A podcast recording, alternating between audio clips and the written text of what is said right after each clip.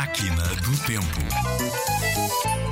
A brincadeira do Dia das Mentiras surgiu em França, no reinado de Carlos IX. Nesta altura, o Ano Novo era comemorado a 25 de março com a chegada da primavera. As festas incluíam troca de presentes e animados bailes noite adentro. Duravam uma semana e por isso terminavam a 1 de abril. Em 1562, o Papa Gregório XIII mudou todo o calendário e instituiu um novo calendário para todo o mundo. O chamado calendário gregoriano, que ainda hoje está em vigor. É o calendário normal de janeiro a dezembro, nada de novo. A partir daí, o ano novo passou a calhar a 1 de janeiro. E o rei francês decidiu só seguir o decreto do Papa dois anos depois. E mesmo assim, os franceses resistiram à mudança. Muitos mantiveram a comemoração na antiga data.